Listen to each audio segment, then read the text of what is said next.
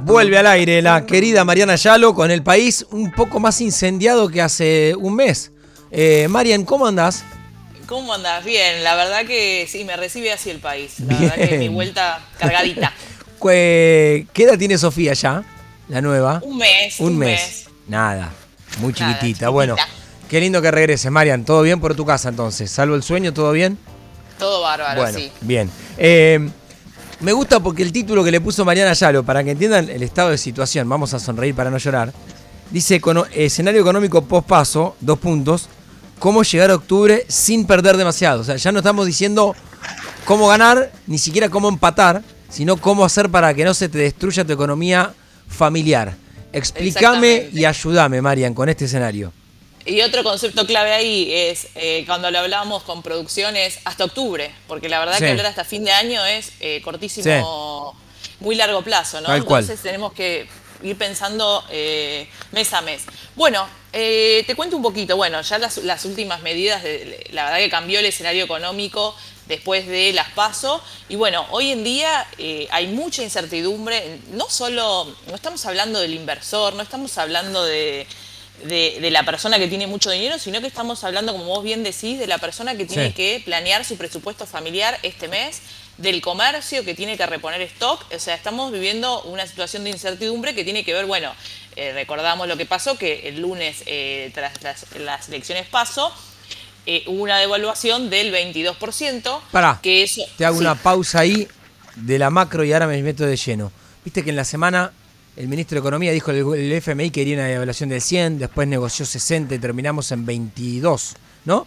Así es. Eh, a mí no me quedó claro el objetivo de una devaluación de esa manera. No entendí. Entiendo que fue una imposición, pero no entiendo para qué se hace en realidad es para eh, achicar un poco lo que es la brecha cambiaria. O sea, el FMI lo que viene pidiendo desde el comienzo de que se sentó a negociar eh, con masa e incluso desde antes, es que no es sostenible una brecha superior al 100%. que, marca lo de la brecha cambiaria? Que los dólares, que no son los oficiales, hoy están con una brecha cambiaria de por encima del 100%. Tiene que haber una unificación cambiaria y de alguna forma lo que también implicaba... Eh, la devaluación a cuentagotas, como se venía haciendo, era una pérdida de reservas todos los días, que era lo que veníamos viendo. Bien, bien. Dicho Eso le quita mucho margen al gobierno y al Banco Central para poder actuar. Y bueno, limitaba también toda la economía, ¿no? Ok, ok. Bueno, entonces, y para adelante me decías, fue esta devaluación, eh, lunes y martes y miércoles sobre todo, unos precios desbordados, directamente se sacaron los precios de toda la mercadería. ¿Y para adelante qué con mi economía? Bueno, para adelante que lo que hay que pensar en un principio, porque también recordemos que junto a la devaluación se hizo un incremento de lo que es la tasa de interés para el ahorrista del, del plazo fijo, pero bueno, hoy en día lo que sigue primando es la incertidumbre, todavía eh, en algunos lugares no hay precios definitivos y con lo cual lo que yo recomendaría al consumidor, al inversor, es cautela. Hasta que tanto este, este escenario un poco no se despeje, lo que hay que hacer es, y cuando te digo cautela, ¿qué es lo que te digo, lo que hay que priorizar? Bueno, si tenés la posibilidad de dolarizarte con un tipo de cambio, eh, ojo con esto. No vamos a salir a comprar dólares con corrida, porque eso nunca conviene, porque ya el precio ya es exorbitante, pero lo que sí podemos hacer y recordar es que el dólar MEP, que es aquel que se puede comprar eh, en blanco a través de tu home banking o a través de una LIC está muy por debajo de lo que es el dólar informal, o sea que hoy se puede acceder a ese dólar y la verdad que en este contexto de incertidumbre y haciendo, y haciendo también, eh, recordando qué es lo que elige el argentino, es un buen momento para mantenerte, si tenés un pequeño ahorro en dólares, poder eh, pasarte a dólares para esperar tranquilo octubre y ver qué es lo que sucede finalmente, ¿no? es increíble que, digamos, octubre, porque es cierto, esa devaluación es hasta octubre. Inclusive, mira, te cruzo con un dato. Eh, acá. Le pedí una referencia, estaba hablando con un industrial en la semana que hace materiales de caucho para la, para la industria, básicamente. Y me dice, no me estaban pasando precios, y los pocos que lo hacían me dicen, me tomaban una tasa de referencia basada en el ROFEX diciembre de 2023 de 571 pesos. Digo, pero si el oficial dice 3, dice, el oficial no, hay sectores que no lo miran. Están previendo la devaluación de octubre. Delirio. a ver, eh, ya eh, lo que se está especulando además no solo eso, que esta evaluación quede chica, o sea, lo tenemos que decir y lamento tener que decir esto, por la inflación que se espera para los próximos dos meses, mm. porque lo que ocurrió, y a diferencia de otros países cuando hay una evaluación, eh, los minoristas pasaron, eh, los, que, los que tienen precios pasaron la evaluación a precios directamente, entonces te encontraste con precios de 20% más o 30% más, muy pocos respetaron los presupuestos, o sea, y muchos directamente en empresas te decían, no me están pasando precios de los insumos, o sea, se vive, se vive, y todavía se vive, una incertidumbre total respecto a esto, y lo que es preocupante es la inflación que se espera hacia adelante, que lo que haría es que la competitividad de alguna forma, entre comillas, ganada por la devaluación se pierda en los próximos dos meses. Con lo cual, lo, con lo que se especula, y es lo que está marcando, y lo que están viendo, lo que vos me decías del industrial con el que hablaste, y lo que también es, se está, el empresario está viendo, y, también el consumidor que un poco ve los números, es que en octubre va a tener que, después de las elecciones, va a tener que eh, realizarse otra devaluación, porque la competitividad ganada se va a perder con la inflación de estos meses. Eso es lo que se está especulando y por eso yo sí digo cautela, eh, veamos qué pasa con los precios. Por eso, yo qué te digo, el dólar, la persona que tiene un poquito de ahorro y puede ahorrar, porque hay gente, lo que se está viendo en los últimos días también, es que hay gente que está viendo cómo llega a fin de mes. Porque recordemos que el que mayor eh, pérdida tiene con la devaluación es el asalariado que tiene ingresos fijos, que no puede recomponer.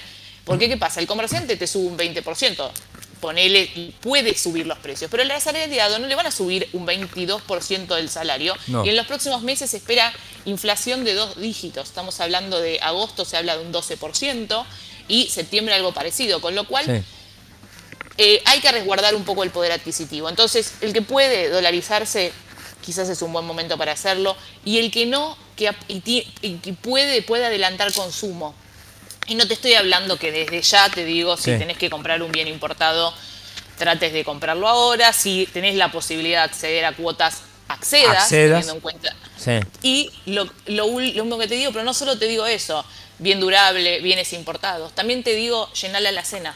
Mirá lo que te tengo que decir. lo que estamos este diciendo. Sí, no, no, es que, es que eh, parecía joda hasta hace dos meses, pero terminó siendo un, un aspecto importante.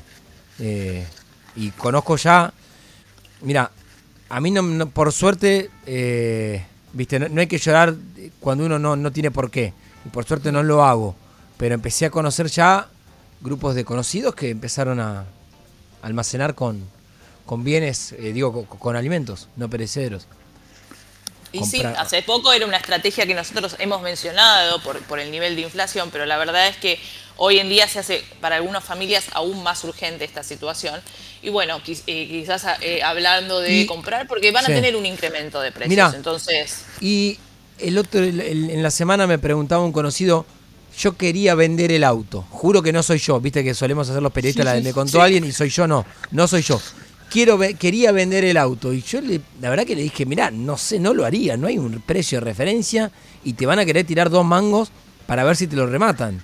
Bueno, otra situación que se dio es esa, se paralizaron un poco la, eh, venta de autos, se paralizó también el tema de las propiedades, los alquileres. Hubo gente que eh, de un día para el otro tuvo que pagar un incremento y también se redujo la oferta, porque no mm. quieren pautar un precio en pesos que finalmente les quede muy, muy viejo. O sea, esto es lo que está primando hoy y es una situación diferente a la que vivíamos. Por eso digo escenario post-paso, porque antes había incertidumbre, pero hoy directamente lo que prima es la incertidumbre, la persona no sabe qué hacer, y se un poco todo. Y el, y el plazo fijo, que es cierto que el fanático del dólar y que te dice, che, mirá, el plazo fijo, el peso no vale nada, busca el dólar, pero en este momento, en un contexto de corrida, si yo tengo un plazo fijo, eh, lo mantengo, eh, no quiero que quedes como un gurú, viste, que, después te diga, no, pero vos me dijiste que no, esto no es la idea, pero vos,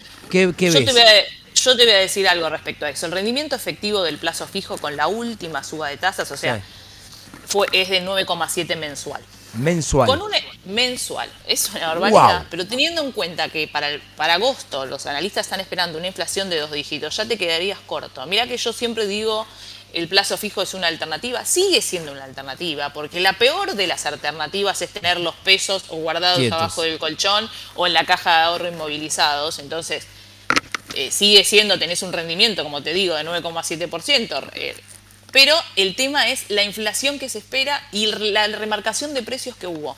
Entonces, yo hoy, y sobre todo lo que te digo es, tener 30 días la plata quieta hoy yo no sé si es mi recomendación. Sí te digo, quizás hoy, depende, depende lo que. Si tenés posibilidad de adelantar consumos, yo te diría adelantar consumos. Prefiero adelantar consumos que tenerla estacionada eh, los pesos en una cuenta por 30 días. Claro, pero el tema es, mira, eh, y ahí sí me pongo como ejemplo.